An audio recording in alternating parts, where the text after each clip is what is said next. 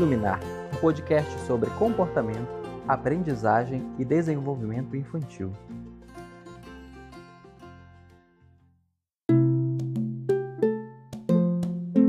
Olá, eu sou Marilo Borba, psicóloga e doutora em análise do comportamento. Sejam bem-vindos a Iluminar, o seu podcast sobre comportamento, aprendizagem e desenvolvimento infantil. Hoje, dia 8 de julho de 2020, e teremos mais uma quarta-feira de diálogo entre a ciência, você e o amor. Nosso programa será dividido em duas partes. Teremos duas entrevistas com o professor Delage. Na primeira dela, nós vamos conversar um pouco sobre jogos no cotidiano, aplicação de jogos comerciais de modo terapêutico e também sobre jogos sérios. Sim, já ouviu falar de jogos sérios? E como eles podem ser usados na prática para ensinar diversas habilidades para as crianças. Na segunda parte, nós estaremos falando sobre gamificação e como elementos dos jogos podem ser usados num contexto aplicado com as crianças. No episódio de hoje, nós conversaremos com o professor Dr. Paulo Delage da Universidade Estadual do Pará sobre jogos. Entenderemos como eles podem ser usados com crianças, desde situações cotidianas até situações terapêuticas, para ensino de diversas habilidades. Delage, você poderia contar, por favor, um pouco do seu trabalho para gente? É, eu sou psicólogo de formação, né, com mestrado e doutorado em teoria e pesquisa do comportamento, que é um programa de pós-graduação em análise do comportamento. Né? Então, sou analista de comportamento. Uh, trabalhei na época do mestrado, eu trabalhei com insight em ratos. Depois, eu trabalhei com no doutorado, eu trabalhei uso de ferramenta com macacos pregos, né? E depois eu virei professor de metodologia de humanos, né? E aí, quando eu me tornei professor de metodologia, dei aula em vários cursos né? Passei no concurso da Universidade do Estado do Pará, onde eu sou professor até hoje, né? E aí dentro da, da UEPA, né, dentro da Universidade do Estado do Pará, eu circulei por vários cursos. Um deles foi o curso de enfermagem, onde eu acabei me encontrando, é, me tornei professor do mestrado de enfermagem também e comecei a trabalhar com educação e saúde. Quando eu estava trabalhando com educação e saúde, é, comecei a trabalhar cada vez mais então com tecnologia de ensino, que era uma coisa que eu já me fascinava, né? haja visto o fato de eu ter trabalhado com tecnologia de ensino no mestrado com rato, no doutorado com macaco. Né? Então, querendo ou não, eu já vinha ao longo da minha carreira acadêmica trabalhando com construção de tecnologia para ensino de repertórios complexos e tal. Então, comecei a trabalhar com tecnologia de ensino agora aplicada esse contexto da saúde e acabei me deparando com a gamificação. Como eu sou game maníaco desde sempre, assim, né, desde as primeiras lembranças, eu já lembro de eu vendo as pessoas jogando videogame, ficar fascinado com aquilo ali, matava a aula no tempo de escola para fugir para fliperama, para poder jogar videogame e tal, né, ouvi minha mãe me dizer a vida inteira que isso nunca ia me levar a nada e tal, né, então sempre fui fascinado por videogames, né? De alguns anos para cá também com o um novo cenário de jogos de tabuleiro, né? Cada vez mais diversificados e ricos. É uma coisa também que ocupa muito do meu tempo de lazer. Então, o negócio tem tudo a ver comigo. Quando eu me deparei com é, a situação de poder usar né, jogos e elementos de jogos e gamificação nesse contexto de ensino, eu achei que cabia perfeitamente né, com o meu perfil e aquilo que eu estava trabalhando, e aí desde então eu tenho trabalhado com isso, né, tanto no mestrado quanto com a graduação lá de enfermagem, né, desenvolvendo aí pesquisas, né, desenvolvendo pesquisas nessa área. Minhas linhas de interesse são é, as três áreas que trabalham com jogos hoje, né, que é o jogo terapêutico, os jogos sérios e a gamificação. É, esse nosso primeiro programa a gente vai falar só dos dois primeiros aqui, né? Que é os jogos terapêuticos, né? O uso de jogo comercial para finalidade terapêutica e os jogos sérios, que é a criação de jogos para um propósito aplicado. Então, normalmente, é, Delage, a gente vê muita questão das famílias, às vezes até com certo receio em relação a comprar ou não um videogame, qual é o seu uso no dia a dia, se a criança vai passar muito tempo nele, se pode impactar na socialização ou às vezes inclusive em comportamentos. Algumas pessoas podem ter uma ideia em relação ao uso de videogames com comportamentos agressivos e essa associação ela é muito feita às vezes pela própria mídia a gente vê um pouco sobre isso. E ter uma perspectiva do uso de videogames com outros fins, com os fins terapêuticos, que podem ser usados para estar tá ajudando crianças e adolescentes em diversas situações, é algo muito novo e que é interessante da gente estar tá repensando sobre outras formas. Como é que você vê essa questão? Pois é, é, em relação ao uso que a criança vai fazer desse jogo, é a mesma coisa que qualquer elemento que você introduza na, na vida da criança. Cabe aos pais administrar isso aí. Então, ah, eu tenho medo de comprar um jogo e ele não comprar um videogame e ele não querer sair do, do jogo mais. Aí ele pode não querer sair da televisão mais, ele pode não querer parar de jogar bola mais. Vai caber ao pai e à mãe administrar esse tempo aí, qual é o lugar que isso aí vai ocupar no dia a dia dele, no cotidiano dele. Com relação a essa preocupação acerca da socialização, ele pode levar a um isolamento social maior? Pode, mas por outro lado, ele pode levar também a uma outra esfera de socialização. Então, na época que eu era criança, os videogames começaram, né, ainda lá no do Atari, depois do Nintendinho, a gente jogava jogos de dois, né? Então você tinha dois joysticks, ia um contra o outro, um ajudando é, o outro, né? Jogos cooperativos e tal. Então, chamava os amigos para ir para casa para jogar videogame. Hoje, você não tem esse elemento físico. Na, na, atual conjuntura de quarentena, aí tem mesmo. Mas aí você tem a socialização por meio dos jogos online. Então, ele vai, passou, foi para a escola, tem os amiguinhos da escola. Quando chega de tarde, quando chega de noite, ele vai jogar com esses amigos agora no online, né? Então, é uma outra forma de socialização ele pode trabalhar aí, né? Sim, é interessante isso. É algo que eu vejo, inclusive, muito acontecer no, no cotidiano das crianças, né? Exato. Que chegar em casa, antigamente, às vezes chegava e ligava para falar com os colegas, né? Hoje em dia eles continuam se encontrando e aí formam grupos e alianças e Exato. toda uma, uma discussão, inclusive, do que cada um vai fazer. Então, existe até uma cooperação ali que eles vão envolvendo, né? Exato. É, né, hoje em dia, na verdade, é o segmento de jogo que mais cresce. Os jogos né, para múltiplos jogadores ao mesmo tempo. E com relação ao que você falou da, da agressividade, é o mesmo dilema que a gente via nos anos 80, que as pessoas falavam da televisão, dos filmes, porque era tudo muito violento. A gente, na verdade, não tem muita evidência, ainda é uma coisa que se procura muito. Os estudos que eu já vi até hoje são estudos é, muito ruins do ponto de vista metodológico porque eles não isolam variáveis. É muito complicada essa literatura, tem muita, tem muita alarmismo da mídia em torno disso, e a literatura ainda não é uma literatura tão robusta. Pode ser que tenha um efeito? Pode, mas a gente ainda não sabe o que, que é. E assim, né, sendo sincero, não é meu foco de linha de pesquisa. Eu trabalho com benefícios do videogame, eu trabalho com usos benéficos do videogame em contextos aplicados. Certo. Pode contar um pouco mais para a gente sobre o teu trabalho hoje com videogame? Eu trabalho muito mais usando os princípios dos videogames para criar atividades aplicadas do que com os videogames propriamente dito. Existem três linhas de pesquisa principais assim para a gente poder trabalhar com jogos no contexto aplicado hoje em dia.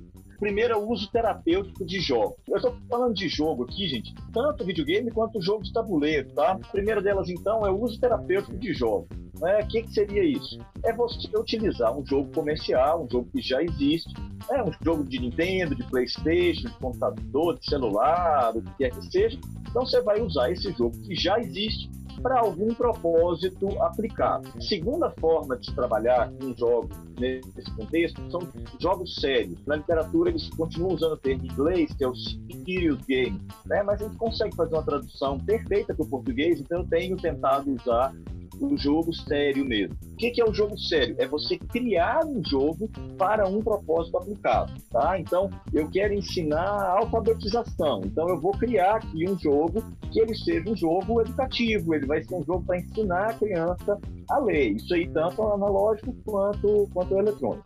E a terceira forma é a gamificação, que aí é você elaborar atividades que tenham cara de jogo, mas elas não são jogos, uhum. tá? Então aí é você pegar a atividade cotidiana, é você pegar aquilo que a criança já faz, a criança adulto, quem quer que seja. Então eu pegar um comportamento que eu quero que aumente de frequência ou um comportamento que eu quero que esteja reduzido de frequência e ao invés de eu simplesmente é, é, apresentar uma regra, eu coloco aquilo como se fosse parte de um jogo.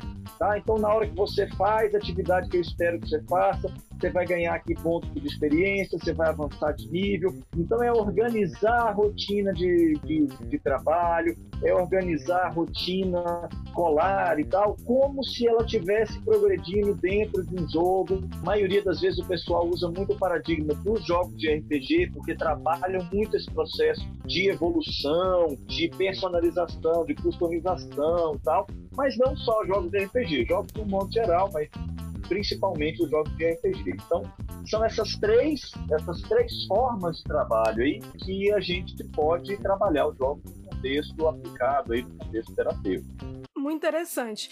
Vamos pensar um pouco em exemplos. Tu estava falando e eu pensando, eu acho que eu já, já apliquei isso no meu dia a dia e não tinha consciência de tudo que envolvia, né? Então, por exemplo, a gente usa às vezes videogame para ensinar a criança movimentos de imitação, com videogames com dança. Perfeito. A gente usa muito videogames que tem, por exemplo, crianças com dificuldades motoras. Às vezes a gente usa o videogame para um, ensinar alguma habilidade com esporte, ela fazer um determinado movimento. Uhum. Ao fazer fazer esse uso, então a gente estaria dentro dessa primeira primeira forma de fazer uso do videogame, certo? Isso. Seria o, o jogo terapêutico.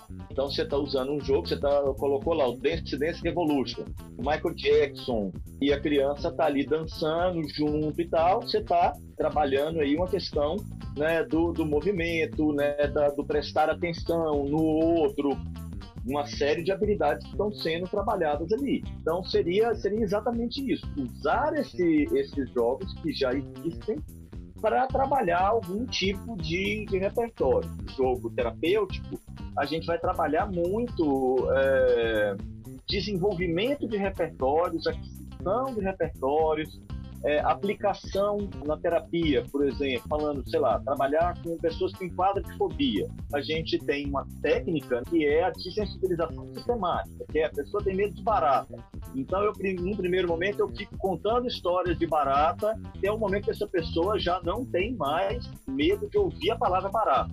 Depois disso, eu começo a contar as histórias mostrando figuras e assim por diante. Antigamente, você chegava num determinado ponto, você tinha que passar a usar o objeto real de medo da pessoa.